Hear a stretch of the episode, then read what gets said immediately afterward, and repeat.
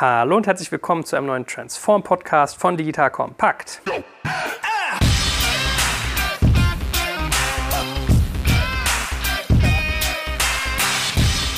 Mein Name ist Jörg Kaczmarek und heute reden wir über die Rolle von Design beim Produktentwicklungsprozess. Und da habe ich natürlich wieder die Koryphäe schlechthin hier am Tisch. Ja. Kam schon zum Vergnügen, dass mein eigenes Logo auch mal von einem professionellen Designer hier reiteriert wird. Der gute Moritz Rose. Grüß dich, Moritz. Hallo. Man hat dich ja in unserem letzten Transform-Podcast schon kennengelernt, aber sag doch vielleicht trotzdem noch mal ein, zwei Sätze zu dir und deinem Background. Ich bin Designverantwortlicher bei Fissmann und konkret Fissmann Digital bzw. VCO in Berlin mit einem Team von im Mai elf Leuten aus dem den Bereichen UI, UX, Brand Design und Industrial Design. Und Industrial Design ist selbst auch mein Ausbildungshintergrund. So, und ich habe vier Podcasts gebraucht, um zu lernen, dass es Fissmann heißt. Da danke dir, lieber Moritz. Also dafür auch an dieser Stelle auch schon mal herzlichen Dank. Fiesmann.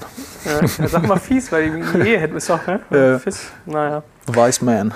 Anyway, da habe ich auch schon viel über das Logo gelernt, also Design. Ich habe ja ein großes Fable für Design. Und heute möchte ich den geneigten Hörern und Hörerinnen mal näher bringen, warum Design denn in so einem Produktentwicklungsprozess wichtig sein kann. Auch wenn man was Digitales macht und insbesondere, wenn man etwas macht, was die Schnittstelle von realer Hardware, real anfassbares Produkt und digitalem Service hat. Man merkt ja auch so ein bisschen, Design Thinking greift um sich, also Design Denke, ja, wenn man es mal auf Deutsch jetzt übersetzt, nimmt zu. Und ihr habt ja auch irgendwie ein Unternehmen im Prinzip, was eigentlich von Anfang an gesagt hat, dass das irgendwie eine Kernkompetenz unserer Firma sein muss. Und ich meine, die ist jetzt 100 Jahre alt, ja, also schon sehr, sehr früh eigentlich gesagt, Design muss Kernkompetenz sein oder zumindest immer eine Erwägung spielen, eine Rolle, also eine Rolle in diesem Prozess. Darum möchte ich das gerne mit dir verstehen. So, fangen wir mal ganz simpel an. Was ist denn für einen Designer wie dich, was ist denn eigentlich Design? Weil ich möchte den Leuten gerne austreiben, dass das immer nur Buttons blau machen ist mhm. und irgendwie so eine kreativen Verrückten da irgendwie. Ich habe bei Designer komischerweise oft Spanier im, im, Kopf. Siehst du, das ist so mein Klischee, die dann mal drin sí. Oh, Monsieur, wir müssen machen hier äh, Logo ein bisschen runter, eh, damit es sich besser anfühlt. Eh?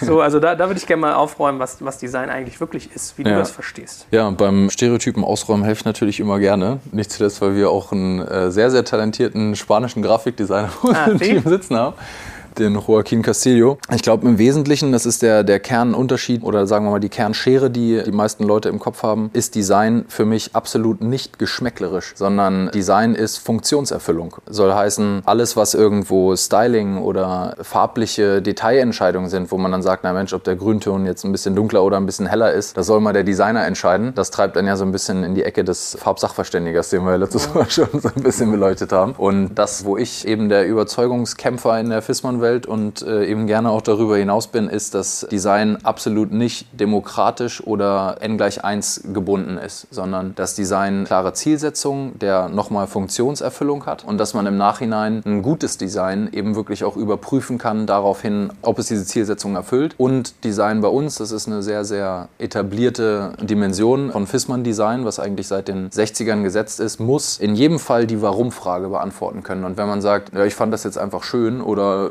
so, das fühlte sich irgendwie richtig an oder so, dann lassen wir dieses Detail oder dieses Element definitiv weg, so, weil wir eben das immer auf den wesentlichen Kern reduzieren wollen. Wenn du sagst, Design soll nicht geschmäcklerisch sein, dann heißt das ja eigentlich im Umkehrschluss, es ist nicht subjektiv, sondern objektiv. Wie kann man Design denn objektiv machen? Wie muss man sich das vorstellen? Wie erarbeite ich einen Standard der Funktionsweise, der im Prinzip einer Art Regel oder Logik folgt? Mhm. Ich glaube, dass wir da einfach nur eine Unterscheidung vornehmen müssen. Das ist so ein bisschen wie der Begriff cool. Wenn wir jetzt sagen, das ist ein cooler Typ, dann kann das sein, das ist so einer, der so ein bisschen overdressed mit ein paar Hip-Hop-Elementen durch die Gegend läuft. Und wenn jemand anders sagt, das ist ein cooler Typ, dann meint er einfach nur, dass das ein cooler Typ ist. So, ne? Und so ist es bei Design für mich. Das Design, wenn wir sagen, das Design ist schön eines gewissen Produkts oder Artefakts, dann meinen wir damit eigentlich im Wesentlichen immer nur, wie es aussieht. Look and feel. Also Oberfläche, erste Erscheinung, so First Moment of Truth und so weiter und so fort. Und Design, wie wir das im Team behandeln, handeln und wie wir unsere Arbeit gerne verstanden wissen würden, ist eben die Dimension zu entscheiden, was die Funktionserfüllung ist dieses Produkts. Also was das Produkt können muss oder was, sagen wir, das Plakat können muss oder der jeweilige App-Screen oder, oder, oder. Also wofür ist er da? Was ist seine Zielsetzung und vor allen Dingen, welches Problem löst er? Und löst er dieses Problem auf die eleganteste, klarste, schnellste Art und Weise? Und das ist was, was auf Dauer dazu führt, dass dieses Design, worüber wir sprechen, was eigentlich im Kontrast steht zu dieser nochmal Funktionserfüllung, sorry, das werde ich vielleicht noch ein paar Mal sagen müssen heute, dass das auf Dauer eigentlich verschwindet.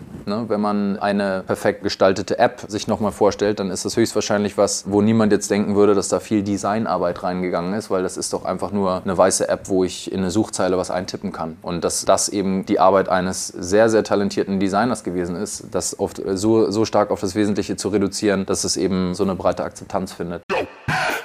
Werbung. Aufgepasst! Wenn du ein B2B-Unternehmen bist, möchtest du jetzt deine Sales Pipeline mit neuen B2B-Leads füllen und dafür empfehlen wir dir unseren Partner SalesViewer. SalesViewer lässt sich total einfach erklären. SalesViewer entschlüsselt nämlich Unternehmen, die deine Webseite besuchen und zeigt diese in Klarnamen an. Du und dein Team sehen also ganz genau, wer eure Webseite besucht und wofür sich diese potenziellen KundInnen interessieren. Und dann gibst du einfach Vollgas, denn du kannst diese Unternehmen dann ja zielgenau ansprechen und einfach zu neuen KundInnen machen. Im Marketing und Vertrieb ist das also eine Wahnsinnsunterstützung für die B2B-Lead-Generierung. Deshalb nutzen schon viele Marktführer wie Stepstone, Avato Systems, Spot5, Talon One oder die Vodafone-Tochter Grand Centric SalesViewer und generieren damit täglich neue B2B-Leads. Und wenn das für dich interessant ist, dann teste SalesViewer doch einfach mal kostenlos. Alles, was du dafür wissen möchtest, findest du unter folgender Weiterleitung digitalkompakt.de slash salesviewer. Und wie immer verlinke ich dir das auch auf unserer Sponsorenseite unter digitalkompakt.de slash Sponsoren. Das war's mit dem Werbespot.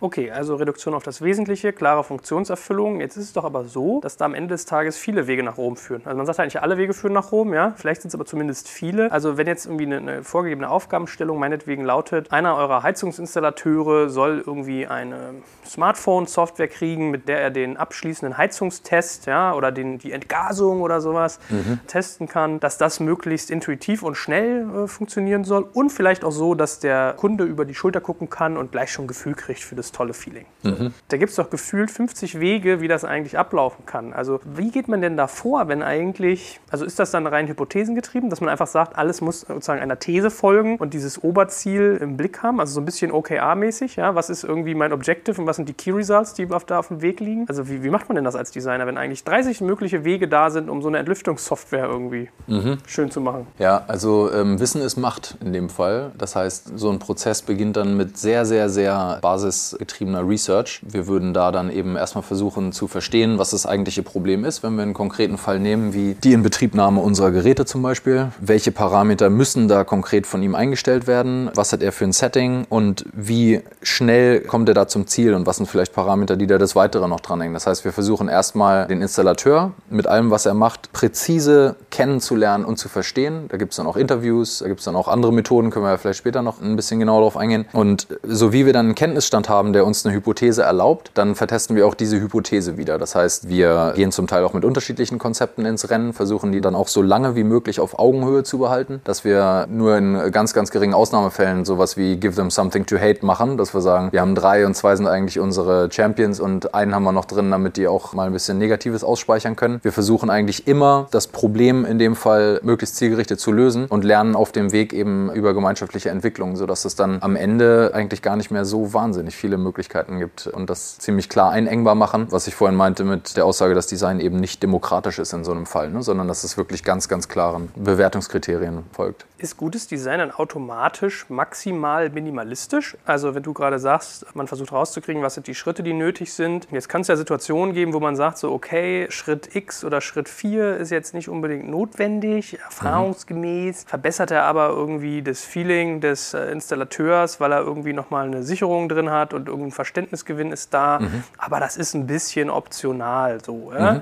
Chance auf besseres Ergebnis, aber nicht bei jedem. Ja. Ist so etwas, was gutes Design konsequent rausstreicht oder berücksichtigt man das auch, dass man vielleicht sogar manchmal ein bisschen mehr macht als notwendig, um die mhm. Erfahrung zu verbessern? Mhm. Das kommt darauf an, wie die Zielsetzungen definiert sind. Ich nehme ein Beispiel, was unserem Kontext relativ fern ist, weil bei uns wäre die Antwort ja. Eine Reduktion aufs Wesentliche ist eben auch im Sinne unserer gestalterischen Historie und ein bisschen Adel verpflichtet oder so. Ja. Wenn du jetzt aber als Zielsetzung nimmst, dass die App, die wir gestalten, als sehr, sehr lifestyleig positioniert werden soll, dann wäre das was, was zum Beispiel dekorative Elemente, die wir uns immer verbieten würden, oder auch ein bisschen szenigere Bildwelten, Lichtstimmung, changierende Farbelemente und und und absolut rechtfertigen würde. Wenn wir dann aus dem App-Kontext mal in Richtung von einem Automobil lassen wir mal raus, aber vielleicht Möbelkontext oder sowas sprechen, dann könnte man auch sagen, es gibt eine Form von Exklusivität, die wir über eine extrovertierte Erscheinung hier positionieren wollen, dass wir sagen, wir wollen eigentlich einen Hero in dem ansonsten sehr, sehr ruhigen Umfeld, dann rechtfertigt das halt wieder ein Sofa, was dann auf einmal ein Kussmund ist oder so. Ja. Was ich mir auch eine spannende Frage vorstelle, vielleicht auch gerade für viele Designer, aber auch für viele irgendwie Stakeholder, die auf der Entscheiderseite sitzen. Wie muss ich mir so einen Entscheidungsprozess vorstellen? Das heißt, man hat ja unterschiedliche Interessen in so einem Prozess. Wie erfährst du das? Was hat man da so für typische Charaktere, die in diesem Ablauf eine Rolle spielen? Wir sprechen da immer gerne von unterschiedlichen Anwälten am Tisch. Und wenn wir alle natürlich früher oder später Anwälte diverser Umsatzerfolge oder eben auch Zeitleisten sind, also das hat natürlich ab einem gewissen Punkt dann eine Erfordernis der Existenz, so sind doch auf dem Weg dahin sehr, sehr unterschiedliche Kriterien zu erfüllen. Und als Designer bringt man idealerweise ein großes Verständnis für die Anliegen dieser unterschiedlichen Teilbereiche mit. Als Ziel verfolgt man an diesen Tischen aber was relativ Konkretes. Ich gehe das mal kurz durch. Wir sprechen da von Anwälten von Feasibility im Grunde genommen. Das ist mein technische Machbarkeit, wäre in unserem Fall für den Digitalkontext sowas wie die IT, also Front- und Backender oder die eigentlichen Implementierer, also Software Engineers, die auch häufig Software Designer nennen. Da sind wir wieder bei der Funktionserfüllung, obwohl die mit dem Look and Feel dann wirklich absolut überhaupt nichts mehr zu tun haben. Das macht halt unser User Interface Design. Diese Feasibility-Anwälte wären halt sowas wie die Forschung und Entwicklung im klassischen Produktentwicklungsprozess und die klopfen den Designern dann halt gerne mal auf die Finger, wenn es dann heißt, Mensch, schön, dass ihr eine schwebende Tür haben wollt, aber irgendwie muss die leider in der realen Welt eine Verbindung zu dem Kernvolumen haben und da versucht man dann eben einen Mittelweg zu finden. So hast du dann Leute mit den konkreten Sales-Zielen, was sowas wie Herstellergrenzkosten heißt, mit am Tisch sitzen, die dann versuchen, das Spektrum auf Basis einer finanziellen Machbarkeit mitzusteuern oder mit zu beeinflussen. Und darüber hinaus würden wir uns eigentlich als Anwälte einer bedienseitigen oder Experience, verzeih mir das Buzzword so, aber so einer Experience-seitigen Machbarkeit sehen, dass wir quasi versuchen, jeweils genau das Umfeld zu kennen. Das hatte ich ja vorhin schon kurz angerissen. Und damit eben bei allem, was wir machen, begründbar sicher zu sein, dass wir damit eben maximal die Kundenerfordernisse treffen mit dem, was wir da entwickeln. Also wenn ich das mal zusammenfasse, hast du eigentlich, wenn ich jetzt mir überlege, IT mit technischer Machbarkeit und vielleicht so eine heizungsbauerische Machbarkeit, den Sales-Leuten, die zahlengetrieben sind und vielleicht nochmal unterschiedlichen Akteuren, die zeitgetrieben sind, hast du eigentlich unterschiedliche Stakeholder, die eigentlich so eine Brille der Unternehmensziele einnehmen. Und Design wirkt für mich dann so ein bisschen wie eher so die Brille der Nutzerbedürfnisse, dass man das so ein bisschen beides miteinander verheiratet. Ja, in dem äh, Prozess ist das ganz spannend, wie da diese kognitiven Verzerrungen, also nennen wir es mal Schubladendenken, funktionieren, weil Designer eben durch ihre Jobbeschreibung des Kreativseins häufig nicht unbedingt mit Führungskompetenz oder Managementverantwortung in Verbindung gebracht werden. Das heißt, die sind per se gerne in der Schublade der Spinner, die bis zur letzten Sekunde eigentlich wilde Ideen haben und irgendjemand muss das dann eben mal so weit kanalisieren und die mal so weit auf den Pott setzen, bis da dann ein reales Produkt rauskommt. Und der eigentliche Alltag, den wir erleben oder die Art, wie wir gepolt sind, ist das eine hohe Verlässlichkeit in den Prozessen abbilden, erreichbar zu sein, E-Mails zu beantworten, zu versprochenen Deadlines dann auch abzuliefern, Reminder zu schreiben, wenn Dokumente von anderen Stakeholdern nicht kommen. Das heißt wirklich so eine sehr, sehr solide Haltung gegenüber dem eigentlichen Projektmanagement oder der Rolle im Prozess und darüber hinaus eben auch eine Verantwortung, die die Wirkung des Designs eben über diesen Nutzer hinaus eben auch an diesem Tisch mit den unterschiedlichen Anwälten in diese unterschiedlichen Bereiche reinragen lässt. Das heißt, die Industriedesigner verstehen Fertigungsprozesse wirklich mehr als an der Oberfläche und auch die technischen Funktionalitäten sehr, sehr präzise. Die UI- und UX-Designer kennen den Arbeitsalltag der Installateure sehr genau und die Brand- und Marketing-Designer, die kennen die Erfordernisse der Markenpositionierung sehr genau und arbeiten eben auch mit dem Digitalmarketing da sehr präzise zusammen, um Erfordernisse von ja, SEO oder Digital-Marketing, Performance-Marketing da eben genau treffen zu können. Hm, würdest du sagen, dass Design eine Kompetenz sein sollte, die auf Führungsebene angesiedelt ist? Also sollten im Prinzip Designer Teil des Führungsstabs eines Unternehmens sein? Ich glaube, dass die wesentlichen Designentscheidungen nur gemeinsam mit der Unternehmensspitze getroffen werden können, weil da eben so viel dranhängt. Also die drei Bereiche Industriedesign, UI, UX-Design und Branddesign sind jeder für sich mit komplett unterschiedlichen Unternehmensbereichen vernetzt, decken aber quasi jede Abteilung in der Zusammenarbeit ab. Das heißt, Design wird in jeder Abteilung gebraucht und eine Designentscheidung, die gefällt wird, egal zu welchem Thema, sei es nur, wie die Weihnachtskarte aussieht oder so. Und mit Aussehen meine ich, welches Format die hat, welches Papier und so weiter. Also da denkt man dann schon wieder wieder an den, an den eigentlichen Designer mit bunten Seidenschal. Aber selbst so eine Entscheidung hat eben sehr, sehr immanente Auswirkungen auf das, was eben hinten raus mit dem Prozess passiert. Und das heißt, diese Entscheidung muss eine sein, die man dann durchhält, weil an der Umsetzung oder das dann Realität werden zu lassen, da sind eben sehr, sehr große Prozesse damit beteiligt. Und jetzt erklär mal, so plauder mal aus dem Nähkästchen, wie kriegt man diese divergenten Interessen unter einen Hut? Wenn du auf der einen Seite Leute hast, die so gefühlt die Wahrnehmung haben, ich bin derjenige, der das jetzt mal rechenbar machen muss, der hier irgendwie ein Geschäftsmodell braut, der eigentlich das Geld verdient, was die da drüben raus kreativieren. Ne? Mhm, so, mhm. wie kriegt man jemanden, der im Prinzip solchen, solcher Offenheit vielleicht eher verschlossen gegenübersteht, weil er auch irgendwie auf Erfahrung baut und Rechenbarkeit einbringen muss? Wie kriegt man das miteinander vereint, dass irgendwie Designer und irgendwie Sales, Marketing, Accounting oder auch die reine, reine Unternehmensführung, dass die miteinander harmonieren? Mhm. Die Überzeugungsarbeit ist natürlich auf täglicher Basis, also dass man eben sehr gut vernetzt sein muss, eben mit vielen Leuten auch sprechen muss. Und das, was ich vorhin in Richtung der, der Zielgruppe Installateur gesagt habe, dass wir erstmal versuchen zu verstehen, was den Installateur umtreibt, bevor wir ihm da versuchen, ein Produkt vor die Nase zu setzen, ist was, was du auf den alltäglichen Arbeitskontext projizieren kannst und die Zusammenarbeit. Das heißt, Design ist ein Stück weit ein Mediator, der mit einer Zielsetzung überzeugt. Ne? Also wenn wir sagen, wir haben eine neue Idee für die Implementierung eines Wärmeerzeugers ins Gebäude oder sowas, ja, dann sagen alle erstmal, wow, wow, wow, Moment mal, da hängt eine Menge dran, das ist riesig komplex, da könnt ihr jetzt nicht einfach irgendwie was dran drehen. Wenn man dann aber mit der Zielsetzung und mit den Vorteilen unseres Wirkens überzeugen kann, also auf einer Ebene, wo man erstmal sagt, lass uns mal ganz kurz, bevor wir drüber nachdenken, was jetzt alles dranhängt, gemeinsam das Problem verstehen und gemeinsam die Begehrbarkeit dieser Lösung anerkennen, dann kriegt man die Leute eben ins Boot, da gemeinsam an einem Strang zu ziehen, wenn man sich eben dieser Warum-Frage gerne auch mal stellt. So, also ich mache das auch häufig in Setups, nimm so eine ganz einfache operative Ebene wie die eigentlichen Messebauer oder sowas, ja, wenn wir jetzt einen neuen Messestand entwickelt haben, dass ich mir da dann eben, wie jetzt zuletzt auf der Light and Building, dann mal fünf Minuten nehme beim Briefing, bevor ich den Leuten dann sage, wo ich gerne die Wände habe und anfange, die zu nerven, dass,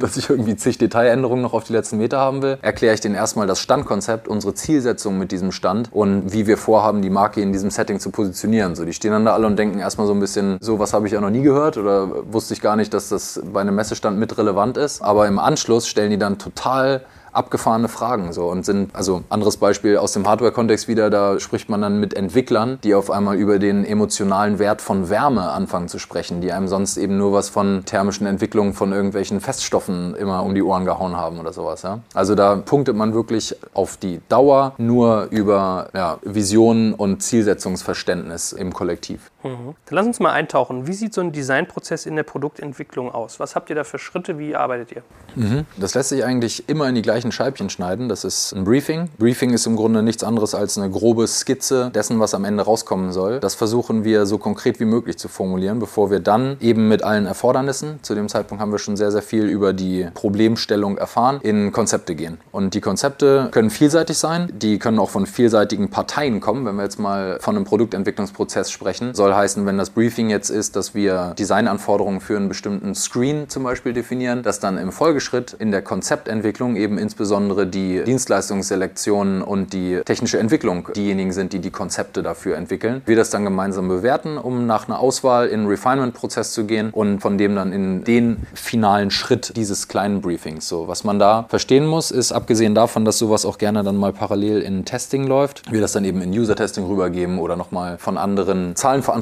prüfen lassen oder oder oder, ist, dass diese Schritte von Briefing, Konzept, Selektion, Refinement, nochmal Selektion, finales Design oder finale Entscheidung zu diesem Schritt. Das ist nichts, was über Monate als, okay, jetzt haben wir alles für das Briefing, jetzt gehen wir zum nächsten passieren, sondern das ist was, was zu jedem Teilbereich des Projekts im Kleinen passiert. Das heißt, gerade wie schon das Beispiel mit der Auswahl des Screens, das ist ja eine Entscheidung von ein paar Tagen oder so oder von vielleicht einer Woche der Betrachtung gemeinsam mit allen Beteiligten. Und selbst da lassen wir uns viel Zeit in diesen Schritten, uns sorgfältig von einem zum nächsten zu entwickeln um da eben nichts zu verpassen, wenngleich das Ganze eher einem Strudel gleicht. So. Okay, also wie man es aus dem Design Thinking kennt, also sehr iterativ, sehr klein getaktet und immer sehr wieder sozusagen an den Anfang gehend und wieder, wieder verfeinernd. Was hast du so für Methoden innerhalb von diesem ganzen Prozess? Also du hast ja schon mal gesagt, dass du zum Beispiel den Leuten irgendwas hinwirfst, wo du davon ausgehst, dass sie das latent Kacke finden, damit sie sich auskotzen können. Vielleicht kannst du ja mal so ein paar Kniffe, die man als Designer anwendet, um auf diesen Schritten voranzukommen, beschreiben. Mhm. Ja, also Give Them Something to Hate ist tatsächlich ziemlich spannend. Ich glaube, das, was man als Designer im Wesentlichen braucht, um gut arbeiten zu können, ist Feedback. Das heißt, Feedback zu den eigentlichen Ideen. Und vor allen Dingen, vorhin hatte ich ja schon dieses etwas polemische Wissen ist Macht gezündet, ist es eben sinnvoll, so viele Leute wie möglich dazu zu bekommen, mit einem über diese Ideen zu sprechen. Ähnlich wie wenn man sich jetzt auf eine Präsentation vorbereitet, wo das Sinn macht, quasi egal wem diese Präsentation mal kurz zu erzählen. Das streamlined dann mehr und mehr deinen Narrationsflow. So ist das eben in der Designentwicklung, dass je mehr du sprichst, desto mehr schärft sich diese Idee und desto mehr wird aus dem Klumpen dann so ein Diamant. Und da ist eben ein Trick dieses Give them something to hate, dass man halt sagt, na klar, wir präsentieren euch eine Lösung, wo man sagt, ja, genau so habe ich das gemeint. Dann präsentierst du denen aber auch was, wo die sagen, hä, das habe ich aber überhaupt nicht so gemeint, um da dann fragen zu können, warum denn nicht? Was stört dich denn daran? Und da merkst du dann eben, was dann die Leitplanken dessen sind, wo man normalerweise eigentlich recht geschmeidig hinkommen könnte, wenn man jetzt sagt, jo, haben wir alle verstanden, jo, sind wir uns ja alle einig, dann gehen wir jetzt mal so voran, hilft das sehr, sehr stark, den Trichter eben aufzumachen. So ein weiterer methodischer Kniff, der so ganz cool ist, um Leute eben dazu zu bekommen, sich zu äußern, ist, dass man ab von Gruppengesprächen im Kleinen nochmal Feedback. Das heißt, wir schaffen das nicht nur über die Termine, in denen dann eben meist die Entscheidungen fallen oder bestätigt werden, sondern über Abstimmungen in Zweiergesprächen die meisten Infos rauszudestillieren, die für uns wichtig sind. Das heißt, wirklich versuchen alle Leute, die da eben beteiligt sind an dem Prozess oder die notwendig sind für den Prozess, zu hören und zu verstehen.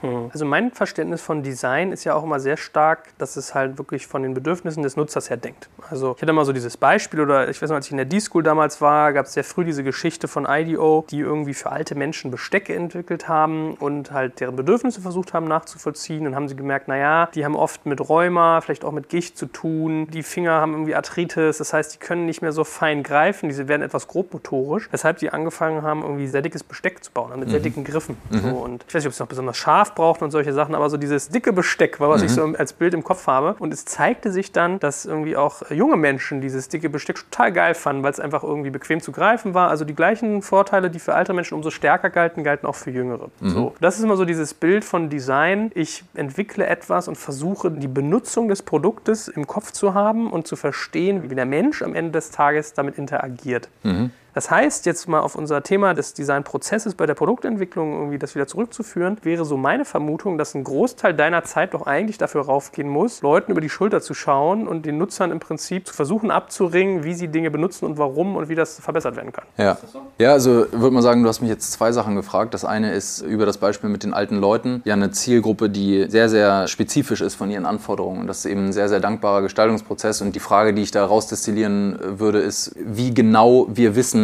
was unser Produkt eben können muss. Ne? Und das ist eben leider häufig ziemlich breit gefächert, weil wir Produkte haben, die in Millionenstückzahlen sind und da eben auch in unterschiedlichsten Kontexten funktionieren müssen. Ne? Und das ist eben was mit diesen Anforderungen. Je mehr du versuchst abzudecken, desto generischer wirst du und desto unspezifischer wirst du im Grunde genommen. Das heißt, da versuchen wir unsere Zielgruppen mehr in Bezug auf den Moment zu begreifen, in dem sie das benutzen. Das ist bei dem Beispiel mit dem Besteck auch recht easy zu sagen, weil das eben der Moment ist, in dem sie essen und das eben greifen. Die Geräte, die hängen hängen ja über mehr als 20 Jahre in den Wohnräumen. Und da gibt es dann eben ganz, ganz spitze Momente, wie einerseits Feedback, Kontrolle, also ich möchte wissen, was da gerade passiert. Das andere ist, dass ich Parameter verstellen möchte. Und das sind eben dann Anforderungen, wo es dann doch wieder sehr konkret wird. Ja, und das andere aus der Frage ist dann vielleicht so ein Stück weit, wie man mit solchen Bereichen wie generatives Design, also das spezifische Anforderungen dann zu so einer Massenakzeptanz führen. Wir hatten damals in der Uni das Beispiel, das nannte sich ein Projekt für 50 plus. Das hatten einige dann auch für alles außerhalb geschlossener Ortschaften begriffen so, aber bei uns ist das eben im Wesentlichen die Erfordernis, dass du in Momenten, wo ganz, ganz wenig Aufmerksamkeit für das, was die eigentlich gerade machen wollen oder sollen, da ist, perfekt funktionierst.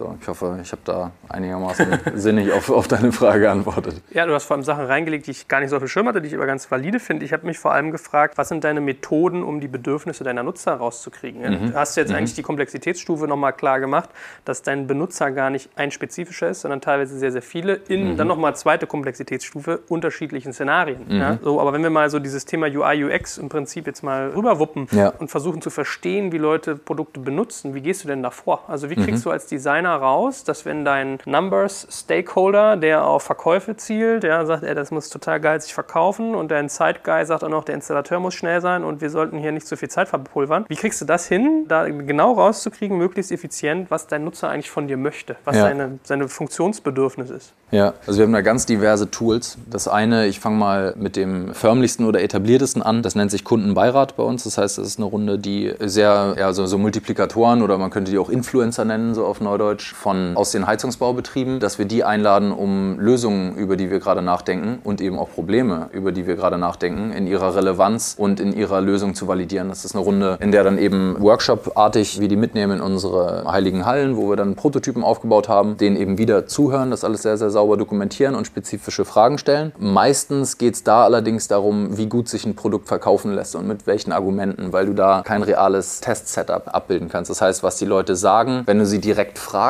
ist meist nicht das, was sie dann wirklich machen, wenn du die mit dem Ding wirklich arbeiten lässt. Dafür gibt es dann die sogenannten User-Testings. Das wäre vielleicht schon wieder einer ins Buzzword-Sparschweinchen. Ne? Aber diese User-Testings, die führen wir halt jetzt eigentlich auf vier Ebenen durch, nämlich mit dem User Lab, mit der Marktforschung, mit externen Unternehmen, die uns da eben unterstützen und unsere Akademie. Die Akademie ist ein Gebilde, das unsere Installateure schult zu diversen Themen und auch das interne Weiterbildungsprogramm machen. Und die haben täglich, musst du dir vorstellen, so um die 100 Installateure zu Gast in Allendorf im Headquarter. Diese Installateure haben wir jetzt seit einem Jahr über die User Research Unit angezapft, dass wir sagen, Mensch, wenn ihr schon mal da seid, habt ihr nicht mal kurz eine Viertelstunde, um uns dazu was zu sagen. So. Und selbst das, selbst diese User-Testings neben dem Kundenbeirat, sind mir eigentlich noch zu unspezifisch, weil glaub mir, wenn ich dich frage, was stört dich denn bei WhatsApp oder so, was, was nervt dich denn da, dann wirst du sagen, pff, weiß nicht, läuft eigentlich ganz gut. Und WhatsApp ist jetzt ein fieses Beispiel, weil die, sind, die haben ja eine fette UI-UX-Abteilung, so und streamline das permanent. Aber wenn ich dich nach, was stört dich denn beim Essen, ja, so, äh, was stört dich denn an der Gabel und dem Messer, dann würdest du sagen, boah, eigentlich gar nichts, alles total entspannt. Wenn wir dann aber zuschauen, wie du isst und wie du die Gabel und das Messer benutzt, dann merken wir, wow, der piekt immer so hinter dem Messer vorbei in das Fleisch. Das ist doch voll umständlich und das liegt nur daran, dass der Griff so einen komischen Winkel hat, ja. Und diese Sachen sind für uns super wertvoll. Das heißt im Wesentlichen eigentlich das Shadowing, dass unsere Designer oder auch andere Projektbeteiligte dann wirklich ins Feld mitgehen, mit dem Installateur auf die Baustelle gehen, gucken, wenn er einen Wartungsfall hat oder wenn er eine neue Anlage einbaut, klemmt er sich jetzt auf einmal die Taschenlampe da in den Mund, um den, äh,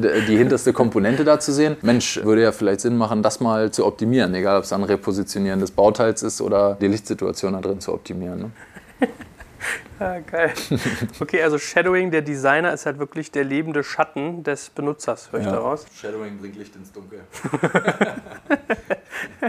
ja, voll widersinnig, aber also voll verwordig, aber ja, geiles Bild. Ja, ich stelle mir das ehrlich gesagt äh, extrem einsichtsstark vor. Also ich glaube, da hat man schon 100 Beispiele schon mal gefühlt erlebt, wo Leute irgendwie über ein Produkt reden und man hat ja auch soziale Erwünschtheit dann da drin. Jetzt, mhm. was will der von mir hören? Ich will mich auf eine gewisse Art gerieren und dann merkst du so, ich glaube, das schönste Beispiel, was ich mal gehört habe, war eine Assistentin, die sozusagen immer Telefonkonferenzen vermitteln musste mhm. zwischen den unterschiedlichen Teilnehmern des Managements. Ja. Und äh, es ging dann darum, irgendwie eine neue Telefonanlage irgendwie einzuführen und nach ein paar Wochen hat das Management gemerkt, dass sich eigentlich jeder über diese Telefonanlage beklagt, nur diese eine Assistentin nicht. Mhm, mhm. Dann war so die Frage, wieso denn nicht? Nicht. Und, und, und hä, wieso kommen Sie denn damit so gut klar und die anderen nicht? Ja. Und was hat sich gezeigt, wenn die eine Telefonkonferenz machen sollte, dann hat die drei Telefone in einen Raum gestellt, hat die mhm. einzelnen Hörer abgehoben und mhm. hat die Hörer mit Muscheln und Sprachteil sozusagen unterschiedlich aneinander gehalten, dass ja. die Leute so miteinander reden konnten. Ja, ja? schöner Workaround. So, und ich ja. kann mir vorstellen, davon, von solchen Sachen hast du, glaube ich, bei einer Heizung mit irgendwie gefühlt hunderten von Items nochmal 13 mehr Einsichten ja. Tag, oder? Wenn ich noch ein kleines Beispiel aus dem Nähkästchen reinwerfen darf, wir haben ein Testing zur Erfassung von Temperatur in Wohnräumen mit Endnutzern gemacht, in dem eine eine Dame dann gesagt hat, sie hat überhaupt kein Problem mit ihrem Temperatursensor, der eben die Heiztemperatur im Wohnraum steuert. Das heißt, das Ding merkt, es sind 21 Grad im Raum, muss ich gerade nichts machen. Ist es kälter, muss ich heizen. Ist es wärmer, kann ich ein bisschen die Ventile schließen. Und wir haben dann gefragt, naja, wie, wie machen Sie das denn, wenn Sie dann Temperatur erhöhen wollen? Das heißt, wenn die Raumtemperatur eigentlich passt, aber Sie wollen dann doch verstellen, drücken Sie dann Plus oder so? Finden Sie da irgendwie was, was aufwendig? Hat sie gesagt, nee, das ist total easy. Dann nehme ich einfach einen Kühlpack ähm, und pack den auf diesen Sensor drauf und dann, dann denkt er, es ist kälter und dann macht er die Heizung an. Also das ist, überhaupt kein Problem. Das geht total einfach. Ne? Und dann da merkt man in dem und in anderen Prozessen, dass Leute eigentlich verlernt haben, sich selbst zu beobachten in diesen, in diesen Fällen. Und das ist was, wo Designer, glaube ich, ein, ein Stück weit sensibler erzogen werden durch ihren Job, dass du eigentlich Muster, die Komplexität bedeuten, sofort erkennst und eigentlich vorhast, da was wegzustreichen. Wenn du dir auch diese ganzen internen Betriebssoftwares äh, anguckst. Ähm, ich war neulich in einem Retailer für Bodenbelege, die so ein Betriebssystem, das sah aus wie aus den 80ern, ja, auf ihrem Screen hatten. Und ich habe den Mitarbeitern auch darauf angesprochen und habe gesagt, Mensch, das sieht ja ziemlich komplex aus, weil er an zig Stellen Nummern immer wieder eingeben musste. Der kannte die Nummern dann auswendig und der hat dann eben auch geantwortet so, nö, ach wissen Sie, wenn man sich da mal dran gewöhnt hat, dann geht das eigentlich ganz gut. Und das ist eben genau der Feind von Design, dass Menschen eben solche Gewohnheitstiere sind. Und wenn sowas mal, bei uns heißt es dann auch gerne gelernt, aber das heißt nicht, nichts anderes als einfach nur etabliert. Das heißt nicht, dass es gut ist. Zum Beispiel haben unsere Installateure auch definitiv gelernt, unsere Vorgänger HMIs zu bedienen. Ne? Wenn man dann aber feststellt, dass jetzt mit den, den vielen Erfahrungen, die wir über die Jahre gesammelt haben und auch der Art, wie sich digitale Services verändert haben und die Erwartungshaltung gegenüber der Intuitivität eines solchen Services, wenn uns dann eine Veränderung auffällt, dann ist es unglaublich schwer, dafür Akzeptanz bei den Kunden zu finden, weil die sagen, oh, das ist jetzt anders, ich hatte mich doch so schön dran gewöhnt. Und dann sagt man, naja, wir haben jetzt mit ihnen mal die Zeit gestoppt und sie brauchen 14 Sekunden weniger für den Prozess. So. Ja, aber irgendwie, oh, fand das alte irgendwie besser. So. Dann ist so, ja, na gut. Der Mensch das Gewohnheitstier, ja? ja trifft also, auf Design, was kompromisslos ist und nicht demokratisch. Ja, kann ich mir vorstellen. Also in dem Kühlpack finde ich ja geil. Ich habe gedacht, die machen das Fenster auf oder so. nee, bloß nicht. Witzig. Also erinnere mich an meine Oma, die hat mich als Kind mal gefragt, wie beim Kochen, ob ich denn eine Vermutung hätte, wie man denn wissen kann, rauskriegen kann, ob die Pfanne schon heiß ist. Das ist Öl. Und ich saß so da und ich habe total gedacht, oh, kack, jetzt muss man schon. Habe ich gesagt, so, ja, reinspucken. Hat die gelacht und meinte, nee, aber gar nicht so weit weg. Du nimmst halt ein Stück Wasser an die Hand und wirfst das da so leicht rein und zwischst. Ja, also ja. Workarounds sind doch was Cooles. Ja, also, und sind oft gefährlich. ja, muss ich jetzt immer dran denken, wenn es an Design geht, an Spucken in die Pfanne. Nun gut, abschließend, vielleicht kannst du noch mal zusammenfassen, was ist denn eigentlich der Impact von Design? Weil ich würde ja gerne Menschen, die irgendwie zahlengetrieben denken, heute nochmal mit auf den Weg geben. Warum ist dieser äh, gestalterische Prozess, wie ihn Christopher Böhnke aus unserem Design-Podcast auch immer nennt, ähm, warum ist der wertstiftend oder an welcher Stelle ist der wertstiftend? Mhm. Ich glaube häufig an Stellen, die man nicht am Anfang merkt. Also wir sprechen da von ästhetischer Langlebigkeit. Das ist für mich eine der Größen, für die Design einsteht. Das ist gerade für unsere Branche elementar, weil du das Gerät eben 25 Jahre in deinem Wohnraum hast. Und wenn wir uns da modischer Gestaltung unterwerfen würden, dann hätte man auf lange Sicht ein Problem. Kann man die nicht aber updaten? Kannst du nicht aus der Ferne irgendwie so ein Software-Update machen und sagen, so, ja, jetzt haben wir ein neues Design? Obwohl es dann problematisch ist, nicht wieder neu lernen, ne? Ja, genau, klar. Aber ein paar Festlegungen musst du halt treffen und die müssen dann irgendwo sitzen. Das heißt, der Wert, den das stiftet, ist diese Verlässlichkeit im Kontext der Langlebigkeit, dass da eben an alles gedacht wurde, was auf diesen Parameter des Lebenszyklus auszurollen ist. Ich will jetzt nicht im Detail auf diese ganzen Marketing-optimierenden Geschichten eingehen, dass man eben doch selbst bei Carsharing das schickere Auto nimmt, wenn man die Wahl hat oder so und vielleicht auch die schickere Kiste kauft, auch wenn es dann darum geht, die in den Keller zu hängen. Dass Designpreise eine gewisse steigernde Rolle spielen und so weiter, das ist eben eine Dimension, die will ich gar nicht so tief eintauchen. Ich glaube, die Veränderung, die das stiftet, die führt eher nochmal zurück zu dem Beispiel mit dem Kühlakku und dem Installateur, der eigentlich genervt ist, obwohl er 14 Sekunden schneller ist. Das sind Veränderungen, die man gar nicht auf den ersten Blick merkt, weil sie eben ein Streamline eines Prozesses vornehmen, der einem gar nicht vorher als Problemstellung bewusst war. Das heißt, wir haben beobachtet, wir haben ein Problem festgestellt und wir haben das Problem gelöst. Und Leute, die merken, dass dieses Problem auf einmal gelöst wurde, merken oft gar nicht, dass das eben durch Design passiert ist. Hm. Muss man es dann eigentlich ändern, wenn es sie gar nicht stört? Ja, also bei so einem Beispiel wie den 14 Sekunden, die er eben schneller ist, rettet ihm das halt übers Jahr betrachtet schon seine Geschwindigkeit der Bilanz, ne, wenn du das mhm. multiplizierst. Und gleichzeitig sind so Effizienzsteigerungen, die das ja eigentlich auch meint, was, was bei uns eben immer einen Riesenmultiplikator durch die Stückzahl erfährt. Das heißt, wenn du 14 Sekunden an jedem Gerät, mhm. in jedem Prozess sparst, sind das übers Jahr bestimmt 50 Service Cases, die der Markt dadurch mehr schafft. Spannend, spannend. Also man merkt, es hat viele Berührungspunkte und ich nehme mit Langlebigkeit von Design. Ich würde es auch sagen Konsistenz, ja, Markenkonsistenz. Ich bin ja auch großer Verfechter von Marke und Marke, finde ich, hängt viel an Design. Hoffe, dass man jetzt auch mal den einen oder anderen, der bisher nur irgendwie Anwalt der Zahlen oder der Zeit war, auch mal zum Anwalt des Nutzers macht. Und danke dir ganz, ganz herzlich und freue mich. Ich mache bestimmt noch mal eine weitere Runde zum Thema Design demnächst. Danke Gerne. dir. Hat mich gefreut, danke.